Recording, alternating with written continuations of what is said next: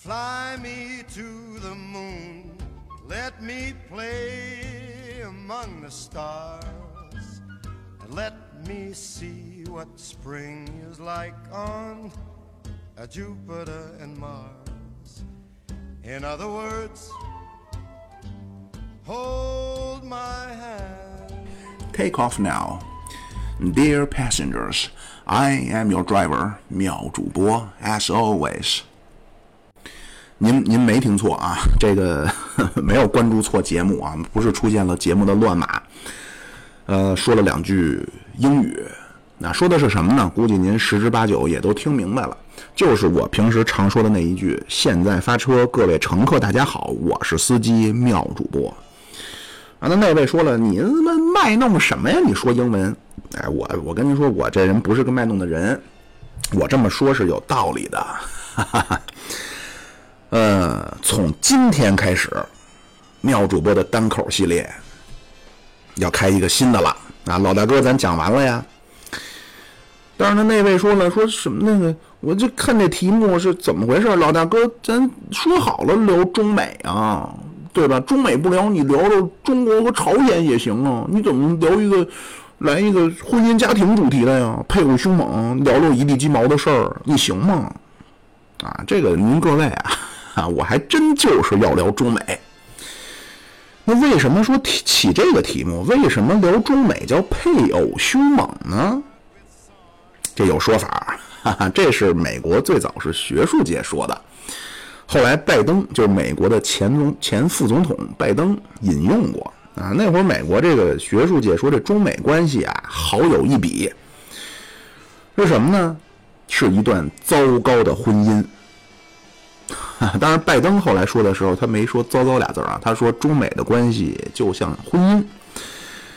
那我他他这么一说，我就我第一个问题就是，你要说中美关系是婚姻，谁是公谁是母啊？咱俩，对吧？那当然，后来美国非常应景啊，前几年通过了同性婚姻，某些地方啊允许了同性的婚姻，那咱没法挑战这刺儿了。那什么意思啊？怎么叫什么叫糟糕的婚姻啊？其实这比喻挺恰当的。啊，就是您想，您如果是我希望您过得幸福，如果说有不幸福，或者说听见身边谁不幸福的，您想想那个糟心的婚姻，那个不幸的婚姻，糟糕的婚姻什么样？双方都不喜欢对方，同床异梦，口角不断，甚至于严重起来都想给对方掐死啊，砍死，毒死，不行了，那个过不下去了，我离啊！但是呢，这一冷静下来。啊，权衡一下各方面、各个方面啊，你比如孩子的抚养问题啊，对吧？你这个各种贷款的切割问题啊，然后包括你怎么跟老家家家里边交代啊，对吧？所以说，哎呀，就算怎么互相讨厌对方，还是在一块儿将就过吧。啊，这就是当时美国人说这中国和美国呀，就是一段不幸的婚姻。当然，最近情况会恶化啊！这个从一七年底、一八年初的时候呢，美国的政府出了四份报告：国家安全战略报告、国防报告、总统国情咨文、全球威胁威胁评估报告。啊，它这四个呢是都一直就是它是它它不是针对中国出的，它就是定期都会出。在这四份报告里边呢，都把大国竞争置于反恐的位置之上了。就是说，在美国从现在开始啊，在未来的一段历史时间内，呃，来自外部的威胁呢，主要不来自恐怖主义了。最大的外部威胁来自大国竞争。大国是谁呀？啊，人家都说的很具体，就是中国和俄罗斯。啊，其中中国是长期的，俄罗斯是短期的。美国人其实现在不太。呃，《纽约时报》就公就写过一篇文章啊，说俄罗斯现在是什么呢？现在俄罗斯就是一个有核武器的沙特阿拉伯。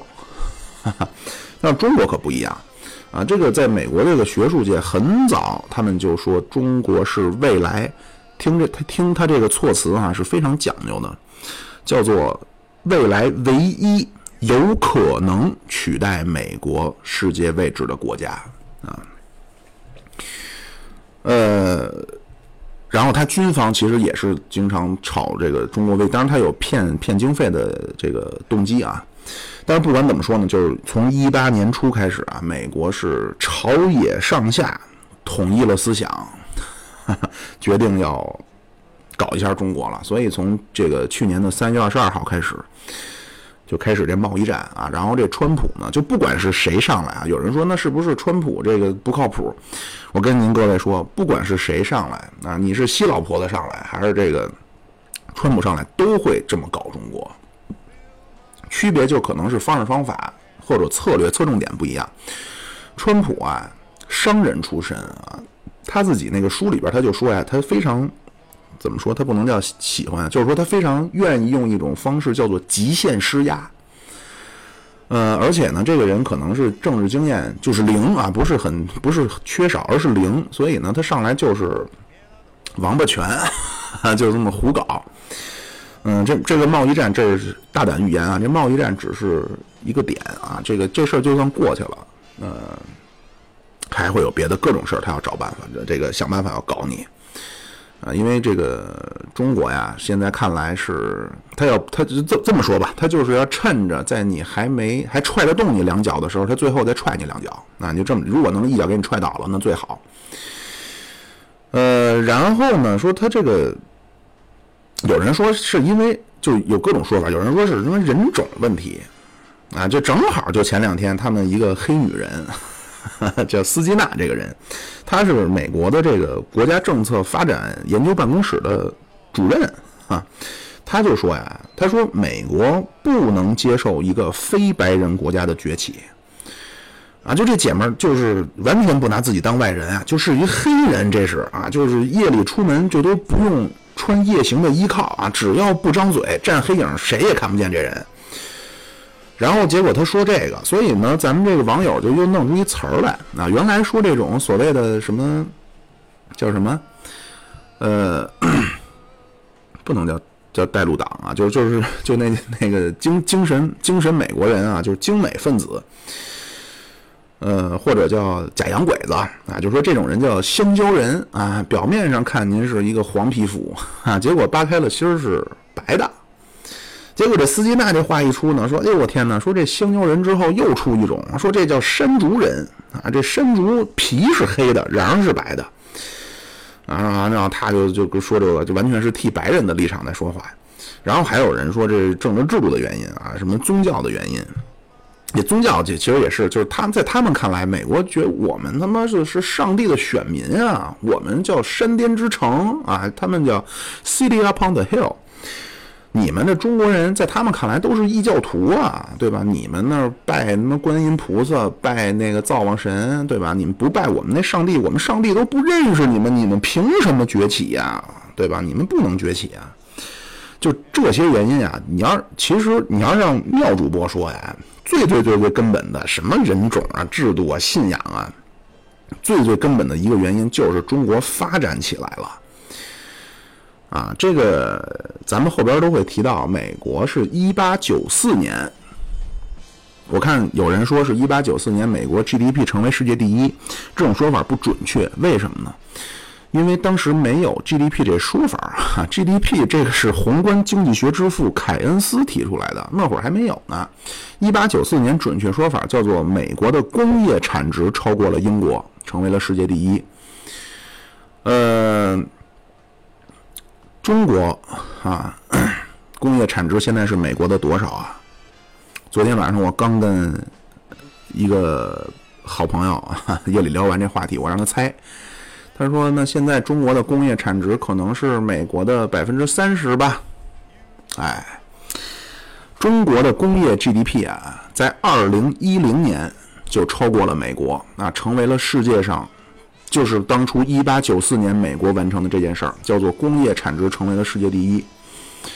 啊，同年二零一零年是中国 GDP 超过了日本，成为世界第二。啊，二零一八年啊，您可以猜一猜，二零一八年中国的工业产值是美国的多少呢？猜一猜，哈哈。二零一八年中国的工业 GDP 是美国的百分之一百七。啊，几乎是它的一倍，几乎是它的两倍，比它多一倍。呃，所以说呢，这个是这种中国的国家的崛起，在给美国带来压。当然，这个我我我还是不不太说，我也怕我录半天回头不让放啊。咱不说这个，咱还是说说历史啊。然后咱们刚才说为什么叫配偶凶猛？因为的那个是糟糕的婚姻，对吧？糟糕的婚姻什么状态、什么态度？但是呢，就算再不好、再不幸的婚姻，其实也是经历过相识、相知、相爱的，对吧？都是都是这么过来的。那咱们就来回首看一看啊，这一路怎么走过来的？从哪说起呀？啊，咱还是和老大哥一样。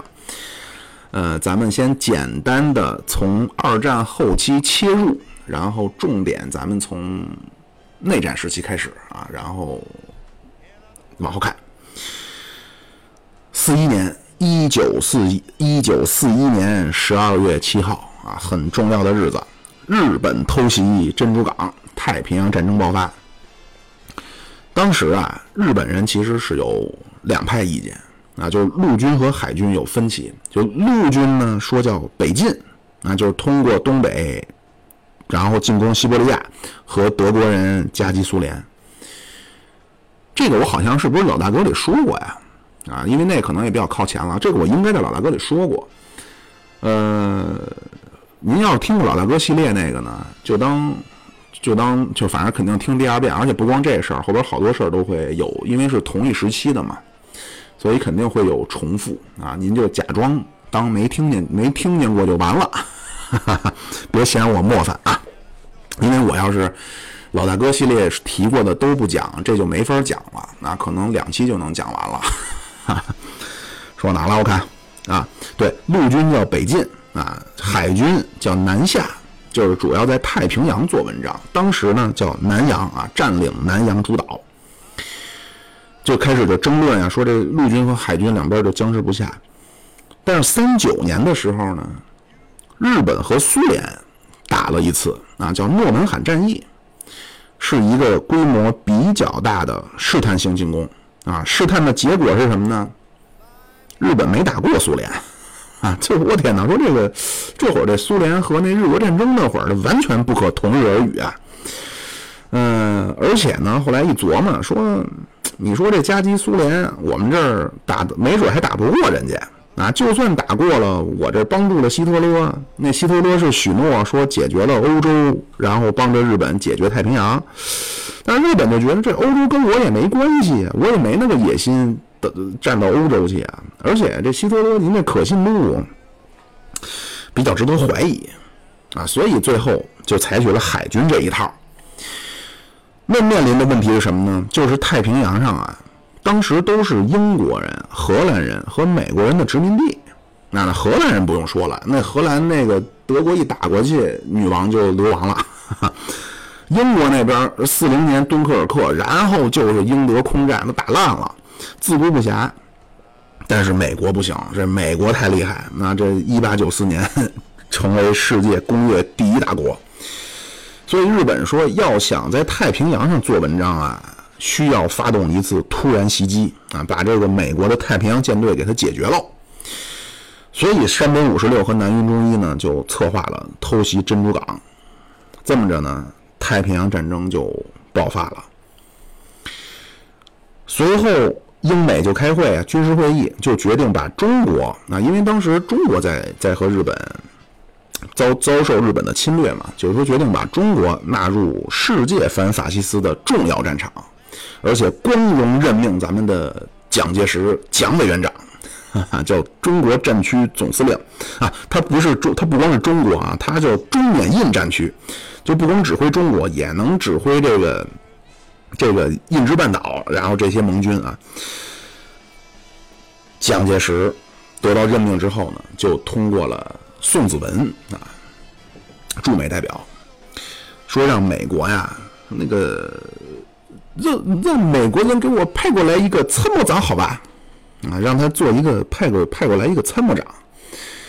咱们之前的军事啊，就有就咱就所谓之前就是国民国民政府这边啊，最早是靠苏联，然后靠德国，就这这个这个苏联啊，是就是因为孙中山那会儿嘛，得到了苏联的共产国际的支持，这个您要听那个系列啊，得到了这个支持之后呢，改组了国民党，然后创办了黄埔军校，有了自己的军队，然后采取了国国共合作啊，就是融共政策。但是后来二九年中东路打起来了啊，张学良和苏联人打起来了，然后中国呢跟苏联就宣战了。所以苏联这边就崩了，啊，对，这这那个什么，就是当时蒋介石那个北伐那个参谋长就是苏联人啊，布鲁赫尔元帅，咱们管人叫加伦将军。后来斯大林搞大清洗的时候呢，就非说人家是日本特务啊，日本间谍。然后那蒋介石说那个你别那个他日本间谍我认，你给他派我这儿来吧，那个他好使。后来接到了咱们伟大的斯大林啊，非常潇洒的回复说那个来不及了，已经被枪毙了啊。然后这个跟苏联不崩了嘛，然后就靠德国。三十年代啊，咱们的蒋委员长就国民政府啊，和德国走得非常近啊，因为都是独裁者啊，都是这个强人政治。然后要想，因为当时其实德国在希特勒接手之后啊，一直到他发动对外的军事扩张之前，其实人家做的特别好，这个。我这我这我是临时起意聊到这儿啊，因为那个数其实我有，我就没法，我就不去拿去了。呃，它的经济经济的恢复做得特别好，而且不光是经济恢复，包括对国内的老百姓的福利啊等等，都非常的值得学习啊。所以当时蒋委员长然后派那个孔祥熙跟那希特勒那合影那照片现在都能找着啊。但是呢，这不是日本三七年全面侵华。然后四零年柏林协定，就德意日就成了轴心同盟了。啊，那这么着呢，中国跟德国也不行了，那靠谁呢？咱就开始靠美国。这其实中国和美国这关系啊，最早能追溯到什么时候呢？一七八四年，当时有一艘船叫“中国皇后号”，“中国皇后号”啊。这从美国开到中国啊，就整个横穿太平洋，就这一趟呢，是连接了当时世界上最古老和最年轻的两个大国，而且当时那会儿，美国美国人对中国人的印象特别好，因为这个是时代背景导致的啊，就十八世纪的时候啊，就那会儿欧洲不启蒙运动嘛，就整个就全欧洲就是中国吹呀。啊从那法国的国王到这帮所谓的思想家，哎呦我天哪，看中国什么都好。第一个开始黑中国的是谁呢？孟德斯鸠，啊，就觉得中国这整个就是一黑社会统治啊。然后这十九世纪就开始了，全面黑中国，以谁为代表？以黑格尔为代表。他就是说，这中国历史就是重复，没有任何的成长。说中国的文明啊，就完全是处于婴儿期，就完全没有一个成熟的理性的态度。啊，这个对错咱都搁一边，我就说这事实啊。然后到了一九零零年啊，世纪之交的千禧年，当时是老罗斯福总统啊，西奥多·罗斯福，他呢是在芝加哥做了一个演讲，然后把这演讲稿呢整理下来，这篇文章叫《赞奋斗不息》。他就说呀，他说里边就提到中国了，他说要是我们。重蹈中国的覆辙啊！自满自足，贪图自己的内部的安宁享乐，然后腐败堕落，对外部事物也不感兴趣，沉溺于纸醉金迷、声色犬马，忘掉奋发向上、冒险苦干的这种高尚的生活方式，整天忙于满足肉体的这种欲望，那么总有一天啊，毫无疑问，我们会突然面对。中国今天已经出现的现实，就他说的是是就是一九零零年的中国啊，畏惧战争，闭关锁锁国啊，贪图安宁，然后在其他的好战的、爱冒险的民族的进攻面前节节败退。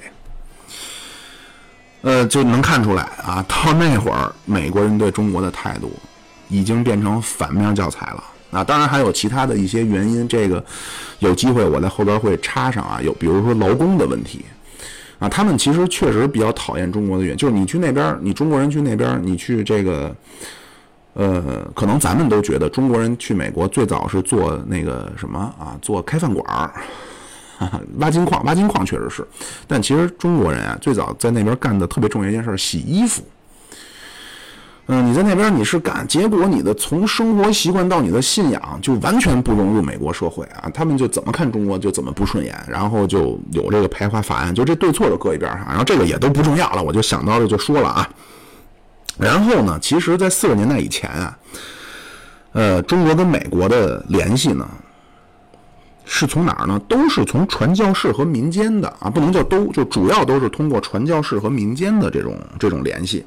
啊，这个跟苏联就截然相反。苏联始终都是政治关系先走一步，然后带动民间的关系，然后民间民间的关系呢，仿佛还没那么没那么热乎啊。你看今天俄罗斯就是，俄罗斯啊是今天中国就是还能有点怎么说呢？有这种大国当中还算可以可以信赖的一个，就因为咱们不结盟嘛，所以就叫。战略合作伙伴，啊就咱剩下咱名义上的盟友就一个，朝鲜，啊他妈有多不靠谱就有多就就多不靠谱。然后实际上真正的两个铁的呢，一个巴基斯坦，还一个柬埔寨，啊，据说这俩国家呀都是那种就是联合国中国投票，就是一个颜色。然后中国就永远跟着中国，如果看不见脸，忘了回头怎么办？明目张胆，这俩国家代表就站起，因为咱是五常嘛，在前头，明目张胆就站起来，看咱摁哪个钮，就跟着摁。呃，和俄罗斯呢，其实心里是有小算计的，但是因为在美国的强大的逼迫面前啊，中国和俄罗斯现在是抱团取暖，而且俄罗斯也有实力。怎么他妈说到这儿来了？我天哪！我看我说哪了？啊！我天哪！我我知我知道我怎么穿到这儿来了，啊，就是说这个美国之前，其实美国是民间的关系，其实和中国之前一直是，就之前中国和美国的关系主要是民间哈，就通过传教士啊，包括这种财团的什么洛克菲勒什么的这这些。但是太平洋战争一爆发，美国就对日宣战了啊，中美就两个国家就正式成了盟友了。那咱蒋委员长当时就通过宋子文就说：“哎，那个找罗斯福那个派个人来给我给咱们担任参谋长吧。”而且蒋介石嘱咐了，说：“那个你让他们派的这个这个参谋长啊，最好对中国是什么都不懂啊。”就他就希望说什么呢？就为什么他这么说？他希望说派一人什么都不懂呢？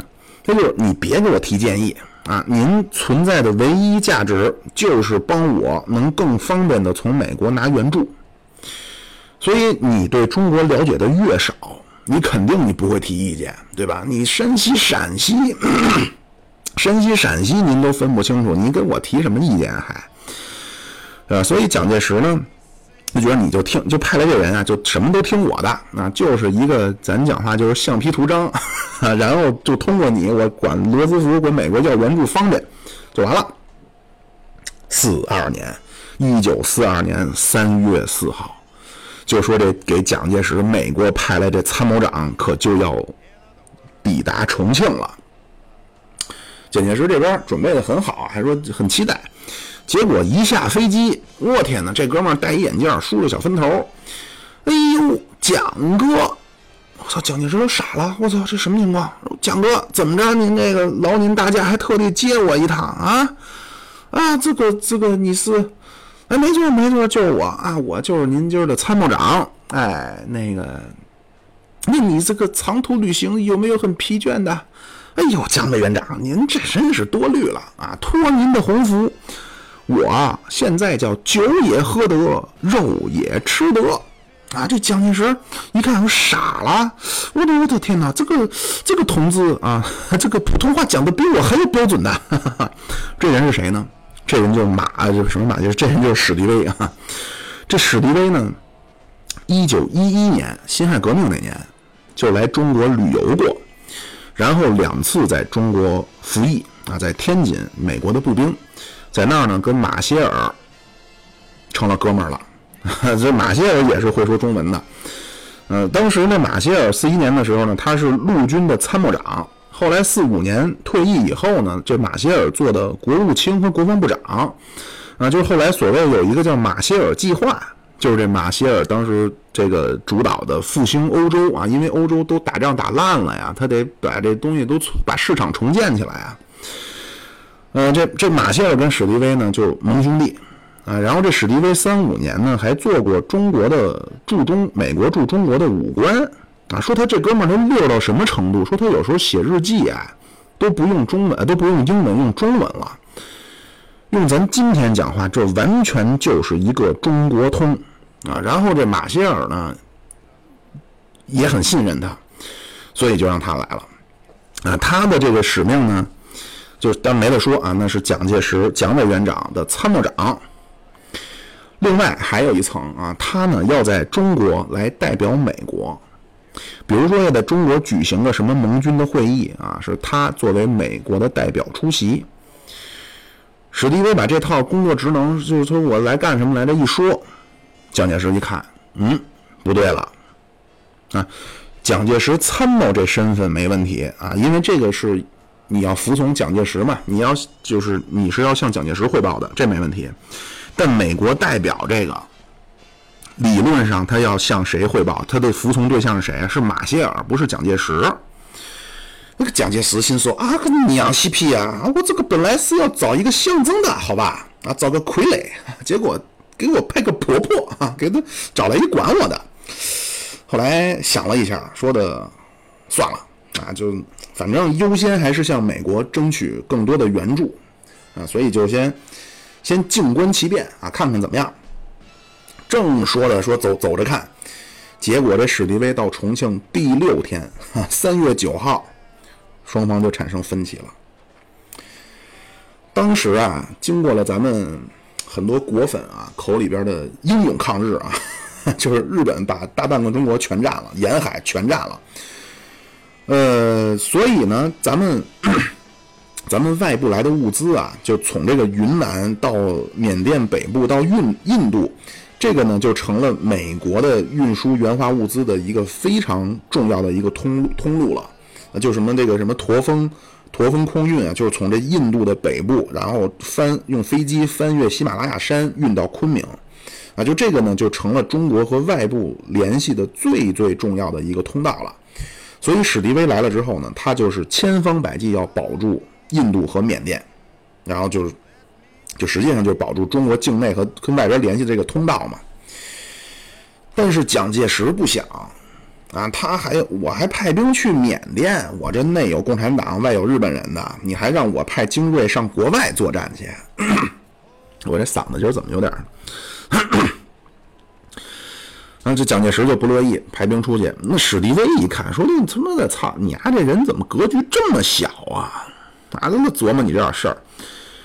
那最后蒋介石看了看，也没办法。然后史迪威呢，就带着远征军就去缅甸了啊。然后很快作战 就失败，军队就撤回来了。那就这也是经过一番这个艰苦的作战吧。到五月份，咱们这个远征军的二百师。经过千辛万苦，终于走出了野人山，啊，然后部队就退到了缅甸的北部，离国境还有三四十里，啊，咱们这个师长戴安澜心力交瘁，含恨离世。然后史迪威呢是带着另外一部分部队，是从缅甸北部退到了印度。在这路上边呢，史迪威还是六十大寿啊，可是也没过啊，就是日子赶上了六十大寿。而且这史迪威啊，可能也是这美国人的体质，一一去这边的原始森林，得了肝炎了，啊，你你也不能说人家叫身先士卒吧，反正就一直是带病，然后坚持在前线去指挥，然后策划作战。这一路呢，他就跟部队后来是退回了印度。哎呦，抱歉啊，这 嗓子今天有点不太舒服啊。说哪了？啊，他这对史迪威就跟他们一块退回印度去了。这第一次的入缅作战呢，就失败了。那回来得检讨啊，咱们这中国战区的总参谋长史迪威啊，和这中缅印战区的总司令蒋介石就吵起来了啊，激烈争吵，就这就第一次产生了矛盾。史迪威就说：“说操他妈的，我是战略指挥啊，我是参谋长，我制定作战计划。”你怎么没事老直接越过我向部队发号施令呢？搞搞得这个部队都不听我的。然后您指那招行，还则罢了，您的那个战术啊，匪夷所思，不能理解啊！你最后导致贻误战机，都是因为你。蒋介石一拍桌子啊，娘西屁！我也是军校出身，好吧？啊，你史迪威，你是战略思想有大问题的啊，你不会打仗的。然后双方就从就事论事聊打仗的事儿，就变成人身攻击了。蒋蒋委员长就说史迪威你是个刺头啊，就不服管刺儿头。史迪威呢，这个因为也是咱前面说了，那天津待过，那曲艺之乡啊，很会懂得怎么挖苦人啊，给蒋介石起了个外号，到今天很多不太看得起蒋委员长的人还在沿用啊，说他妈你呀，他妈就是一个花生豆、花生米啊，就他妈 peanut，然后就说你就蒋介石说你这人啊。说你就是一个无聊的小人物啊，你就不是个干大事儿的。然后呢，这国际上又出变化了啊！到了四二年的六月份，利比亚失陷，然后这苏伊士运河、什么地中海和这个和印度洋这条航线，整个就面对着纳粹的威胁了。罗斯福那边觉着，我天哪，说这苏伊士运河可不能丢啊！你要绕，你要是没了苏伊士运河，您就得绕那个非洲那个底下去了，绕好望角去了。马上就给史迪威下命令，说你要把这个驻印度的重型轰炸机全部去支驰援埃及去。然后当时有一个正调拨来华的一个轻型的轰炸机中队，说也调拨去埃及啊，调拨给英军去 去北非作战。史迪威一接到这命令，说：“我天哪，说这怎么办啊？这个，说我我怎么跟蒋介石，我怎么开口啊？这话啊，人家这国内这抗战也很困难，我这再跟他开口。”说把这个这个印度和来在和中国的这轰炸机的都调走，但是没辙啊！这总统跟他说的，后来想了想，说干脆就直说吧。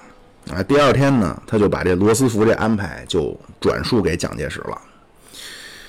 咱蒋委员长就不干啊，就说的我他妈娘西屁啊！说他妈的操，你们这么弄，是不是就是不重视中国？你们？就不拿我们当盟友啊，不拿我们当个凳儿。然后蒋介石就找宋子文说：“那他妈你赶紧，那你去找美国人去，你赶紧把这史迪威给我弄走，我受不了他了。”就矛盾就非常激化了。然后罗斯福一听说这边出事儿了，马上就派了他的行政助理，这人叫居里啊，这个人也是之前来过中国的，就知道点中国的事儿。来了以后呢，就先找谈话，跟蒋介石就说呀，说的。说的那个，你呀也别那么着急，非给史迪威弄回去。首先啊，人家史迪威，人家是马歇尔的人啊，是我们陆军参谋长。然后我们罗斯福总统啊，对这参谋长联席会议啊言听计从，非常的信任马歇尔。你要是把史迪威这么给弄走了，你跟美国军方的关系，甚至于你和美国这个。整个政府的关系就完了。第二，啊，你想想，可以，就算你给他弄走，再派一个来，这没准还不如这史迪威呢。啊，蒋介石一想，也是，那就先这么着吧。啊，就这次呢，这双方就算划过去了。然后这不是史迪威那个缅北那个刚来那次作战就失败了吗？马上他就开始做计划，就要收复缅甸北部。然后当时呢，他定了一个三路夹击的方案，啊，这一路军是英军在孟加拉湾登陆，然后一路向北；二路军是印度方面那部队不是退回去了吗？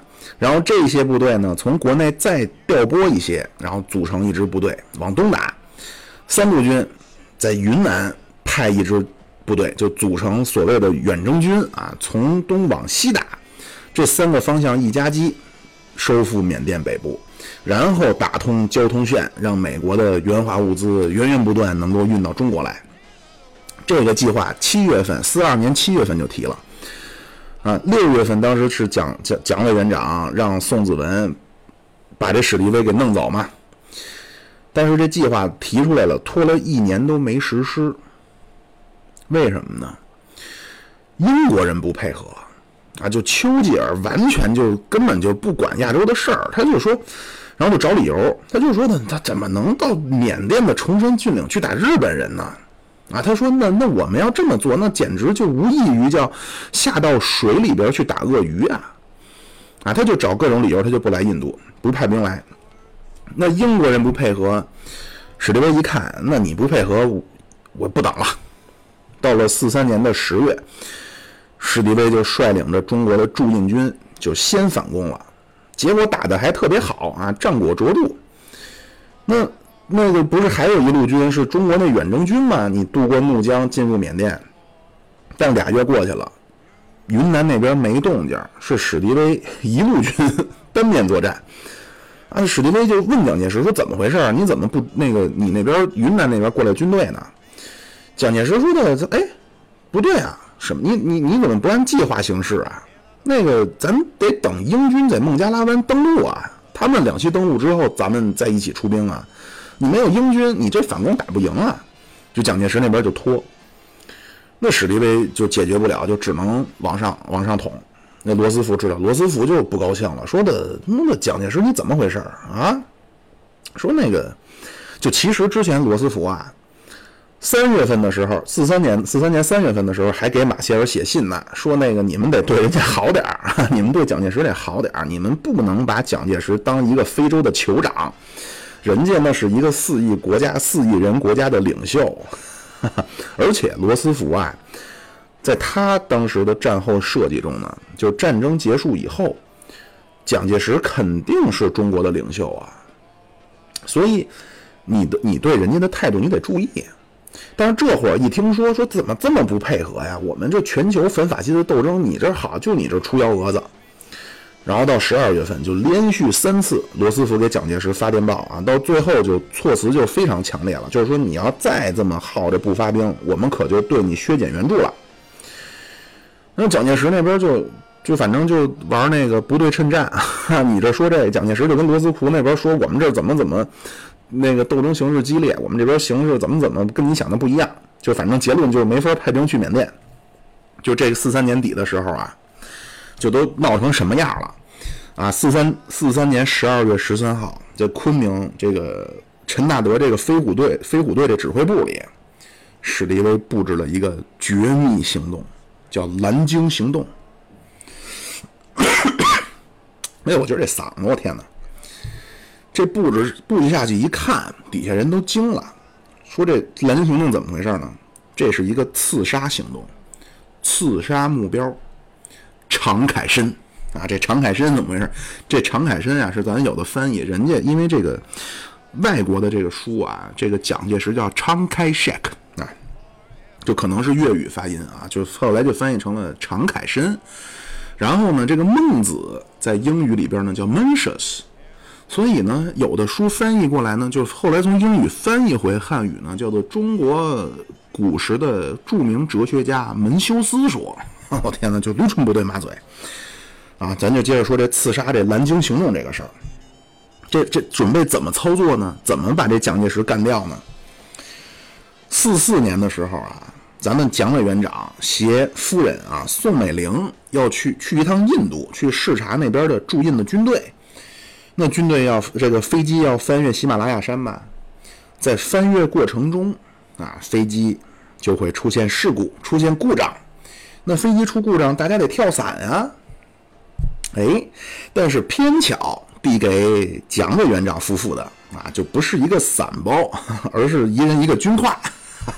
后来呢，说为了万无一失啊，万一说底下有忠诚的不要命的，说那个委员长降落伞包，我的降落伞包给你，那你军挎给我背上啊。为了达到万无一失，把这次这飞机上边的所有降落伞全部换成军挎啊。本来一切都安排妥当了，这蒋介石马上就上飞机去印度了，结果临时取消了这个去印度的访问，访问就没有没有弄成啊！就这件事儿，就这个事儿呢，就是罗斯福受益的可能不大。为什么呢？咱们后边说，这有可能是史迪威计划的啊，也有可能就是一个杜撰。啊，但不管怎么说，当时反正四三年底，蒋介石和史迪威，甚至于和美国的关系呢，非常不好。然后咱接着说这远征军这事儿啊，就罗斯福那边就反正就很坚持嘛，就说我知道你困难啊，但是呢，你这个你这牵扯到世界反法西斯战争的形势，蒋介石想了想，就派出了部队啊，就是所谓的远征军啊，新一军啊，什么新六军这些。而且是全美，这个回头到时候咱们如果要是讲，我在我在，因为我还没筹划到那儿。如果要是讲内战的话，咱看看要不要说内战啊？就是这个系列里，这个新一军、新六军到什么程度啊？一个兵啊，首先人家上战场是戴钢盔的啊，一个兵六个帽子。啊，睡觉都有帽子，然后训练的帽子，然后软帽，什么钢盔，然后那个材料啊，全都是那我也不太懂，反正全是那高高高级料，全部都是美式的装备。这后来在东北战场派去派去东北了，这就是所谓远征军啊，就渡过了怒江西进。然后到四四年四月份，欧洲战场那边，您要是稍微有点这个 大框架概念的话。四四年那边，斯大林格勒战役结束一年了，啊，苏德战场就局势明朗了，就当时希特勒最精锐的第六集团军已经被歼灭了。然后西线，啊，四四年六月六号是 D-Day 啊，诺曼底登陆，就欧洲那边，德国轴心国已经不行了，但是咱中国这边，我天哪，那现眼，日本人发动了叫一号作战。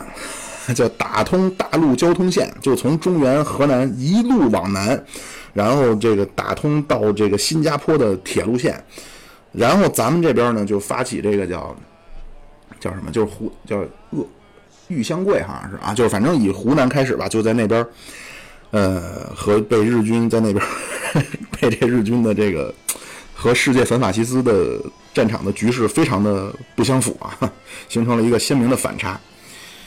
呃，蒋介石就说说不行，说挡不住了，说那个得把那个缅甸北部作战，我们那远征军得调回来了。那我得支持我们湖南作战的中国的这个抗日的事儿了。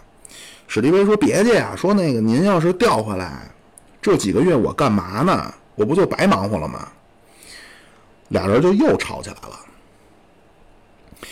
但这一次在人美国人看来天经地义啊，对吧？你欧洲啊，欧洲的盟军。总司令是谁啊？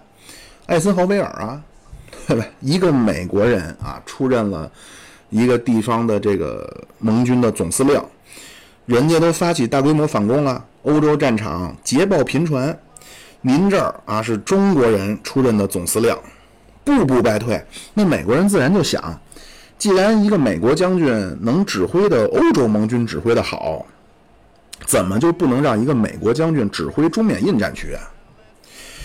所以美国就提出来说，让史迪威来指挥中国的所有部队啊，就让中国抗日的部队都给史迪威指挥。四四年七月七号，咱们这个重庆那边蒋委员长心情大好啊，身着戎装，正准备上台发表一番这个纪念七七事变的抗日的演说呢。这时候，陈布雷递上来一封急电，蒋介石一看，哎呀！仿佛好一次叫凉水浇头，怀里抱着冰啊，脸色骤变。怎么说呢？这个电报里，马歇尔发的电报说：“那个蒋介石，你赶紧，你要把中国军队的指挥权交给史迪威。”蒋介石一看，我天哪，这怎么办啊？也不能拒绝啊，只能拖。他就跟罗斯福说：“说那个你呀，你派一个你私人非常信任的人来中国啊，做你的全权代表。”我要跟他说，我要跟他说事儿。罗斯福就派了一个人，这个人呢，可能咱们一些乘客听过这名儿啊，叫赫尔利。这罗斯福就跟赫尔利说呀：“说你这次去啊，最最优先的任务就是调解蒋介石和史迪威这关系啊，让他们俩能好好配合。”四四年九月二十四号，蒋介石在重庆就跟赫尔利就见了。然后聊完之后，和这史迪威的矛盾就一点没解决啊！因为蒋介石是想从怒江就从缅北撤军，这个就完全和那个美国整体的部署就不一样啊。到九月十九号，马歇尔又给蒋介石发了一封电报，说你必须要马上交出军队指挥权了，你要不这么做，所有后果你个人承担。史迪威一看，哎呦天哪，我终于逮着一机会了。然后史迪威中文也好，就把这电报就中文版的就当着这个国民政府的军政大员公开就扔给蒋介石了。蒋介石看了以后，实际上就这俩人就已经就决裂了啊！对蒋介石来说，这叫什么呢？这叫奇耻大辱。这蒋介石跟赫尔利那边聊完了，蒋介石就再给罗斯福发了个电报，说必须要召回史迪威。啊，这个非常强硬，就是说这涉及到帝国主义、国家主权、个人的人格。说就反正我这次绝对不迁就了，你必须把他招走，没得商量。赫尔利一看，赫尔利就跟罗斯福就说呀，说现在还让这史迪威掌管着租界的物资啊，是不对的。然后就开始说蒋介石怎么怎么好，最终他的结论是什么呢？也是要召回史迪威啊，因为不召回史迪威，美国和蒋介石就决裂了，和。蒋介石决裂就失去中国了，啊，因为这个就是其实接下来我说的这一段是 这期这期我这故事是生转的啊，就是都是真事儿。但是我这个实际上我这期的目的就想说一下当时美国的对华方针啊。当时罗斯福是什么设计呢？对这战后亚洲的设计，中国是亚洲的核心，而在当时罗斯福眼中。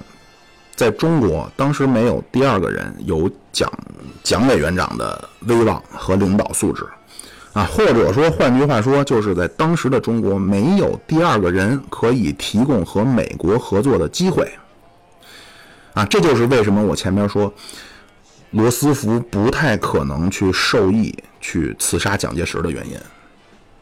当时罗斯福那对华政策叫什么呀？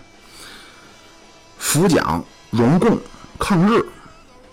但是他的底线是扶蒋，啊，换句话说呢，就是罗斯福对华政策的底线就是支持以蒋介石为首的国民党政府，那就是当时的中央政府。赫尔利知道这些，所以赫尔利就觉得，如果再去劝蒋介石去接受史迪威不可能了，那就只能去劝罗斯福把史迪威撤走。那就在特尔利那边看来呢，就是说，是贯彻要贯彻罗斯福的。亚洲布局了，战后的亚洲布局了，但其实呢，客观上确实也是站在了蒋委员长一边，给罗斯福施加压力了啊！因为罗斯福很为难，就是你要么你召回史迪威，其实就是向蒋介石让步啊。那你如果说继续你不召回史迪威呢，或者说继续给这个蒋委员长施加压力呢，那如果跟赫尔利赫尔利不幸严重，跟蒋介石真崩了怎么办？后来罗斯福权衡了一下，四四年十月十八号，罗斯福给蒋委员长发电报，召回史迪威。二十一号，史迪威离开重庆，然后去看了看什么昆明啊，就是他生活战斗过的地方，就回美国了。啊，就客观先评价一下史迪威这个人，这是一个职业军人啊，而且他是一生都是一个军人啊。军人的天职就是打仗，而且打胜仗，那就怎么做对战争的结果有利啊，他就怎么做。他当时跟蒋介石这矛盾啊，除了去缅甸作战，还有还有另外一个特别大的问题是什么呢？就是怎么对待中国共产党。在史迪威看来，咱们啊，这个中国共产党的军队也应该得到抗日物资啊，对吧？因为抗日啊，但是蒋介石反对。然后史迪威觉着说：“你那干嘛？你有病啊！你那他妈说大军围困陕甘宁的那个就胡宗南那个军队啊，说你派这支军队应该去前线打日本啊！”蒋介石反对啊，所以这两个人其实，而且呢，这个陈纳德就说，就飞虎队那哥们儿，他就说这史迪威绝对是一个优秀的军人，但他不适合做外交。啊，他说史迪威有那种军人的勇敢，但是缺少了外交官的圆滑。史迪威这好哥们儿马歇尔也说呀，说这史迪威啊，他对这中国人和英国人的无所作为啊，其实就是不抵抗，就是说，就他对这个这个东西的蔑视啊，是毫不掩饰，那肯定就会影响你跟人家的相处，就肯定有消极的影响啊。就史迪威这一走啊，这个。蒋委员长，哎，我天哪，非常高兴啊！然后就给罗斯福发电报说，这个中美的合作呀，呃，达达到了一个新的高度了啊，这更加亲密、更加有效、更有诚信了啊！这个时刻已经到了，和历史上任何时候都不能比了。这个桀骜不驯的史迪威走了，圆滑的赫尔利和咱们蒋委员长相处融洽。然后呢？那你这个这个参谋长缺着呢，对吧？谁来顶替呢？来顶替这中国战区参谋长职位这个人啊，叫魏德迈。刚开始呢也吓够呛啊，因为当时在中中国已经当时在美国的这个军事外交官员的这个描述中啊，已经成了一个坟场了。哪说这中国内部关系错综复杂，派系林立，效率低下，然后这个蒋介石大独裁者，独断专行。那魏德迈，而且蒋介石也不高兴，他说：“这魏德迈刚赶走那史迪威是一中将啊，你新派来这是一少将，那是不是中国在美国的这个地位有所下降啊？”但双方这一接触，我的天哪！咱们蒋委员长太喜欢这哥们儿了，这魏德迈啊，充分的吸取了史迪威的经验教训。首先，人家态度好啊，魏德迈就总结了，就是说这个史迪威啊太冲。啊，这蒋介石蒋蒋委员长那是个独裁者，那你那么对他肯定不行。说我呢，我虚心接受啊，这蒋委员长说什么，我是专心聆听，然后频频点头，然后就问我什么，我就一切交给统帅决断啊，我就是一个小小的参谋长。而且这魏德迈的意识形态呢，他比较反共啊，这跟史迪威不一样。史迪威那边老说要团结共产党，老要武装共产党，打击日本人。魏德迈不说这个。而且魏德迈呢，非常会做人啊！当时那日本人快打到重庆了，那魏德迈我非常诚恳说：“统帅，说统帅要不要先撤离，另设陪都啊？啊，咱们古语有云，叫留得青山在，不怕没柴烧。君子报仇，十年不晚呢。”蒋介石那边一拒绝，马上这魏德迈眼泪就下来了，就说：“哎呀，统帅不走。”我也不走啊！我跟统帅那叫相见恨晚，我要跟统帅共患难共存亡。这么捧的这蒋介石，我太喜欢这哥们儿了。说蒋介石说这说这魏德迈啊，毫无城府啊，与史迪威之奸诈完全相反。而且说 说这个魏德迈办事的积极态度，中国的所有军人都该向他学习。这样，蒋委员长的身边是赫尔利。和魏德迈两个滑头，美国的对华战略名义上是扶蒋荣共抗日，但实际上赫尔利摸到了罗斯福的底线，就是支持以蒋介石为首的中央政府。啊，这俩人在蒋介石身边如鱼得水，并且随着这个反法西斯对日作战的局势逐渐明朗呢，美国对华的策略。也从扶蒋荣共抗日开始向扶蒋反共转变了，但同时呢，延安哈哈 也有一帮美国人，这帮人是干嘛的呢？这帮美国人又会做出对中国的事情做出什么样的判断，甚至做出什么事儿呢？且听下回，青山磊落显风行。嘿呦，我天哪！各位啊，怎么又五十多分钟了？我受不了了啊！我本来说的，听完老狗这个苟且系列，我本来也想说，我这单口也压缩在半小时左右，因为我要是录一个小时呢，基本上我录完一遍，然后。把这背景什么的配好喽，然后自个儿再听一遍，我一晚上就全搭进去了啊！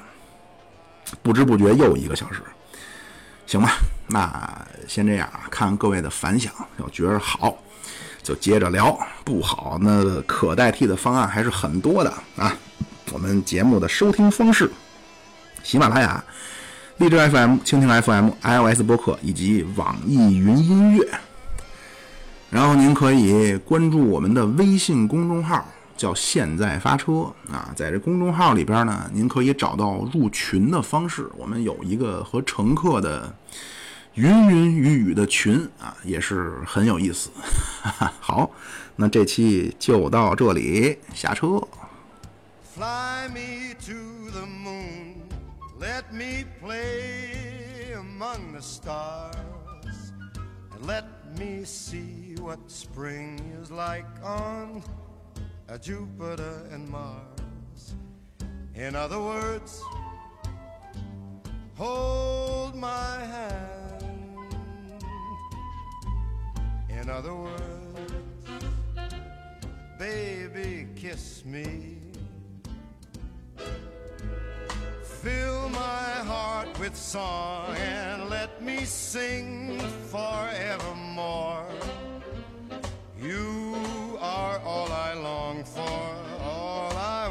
Worship and adore. In other words, please be true. In other words,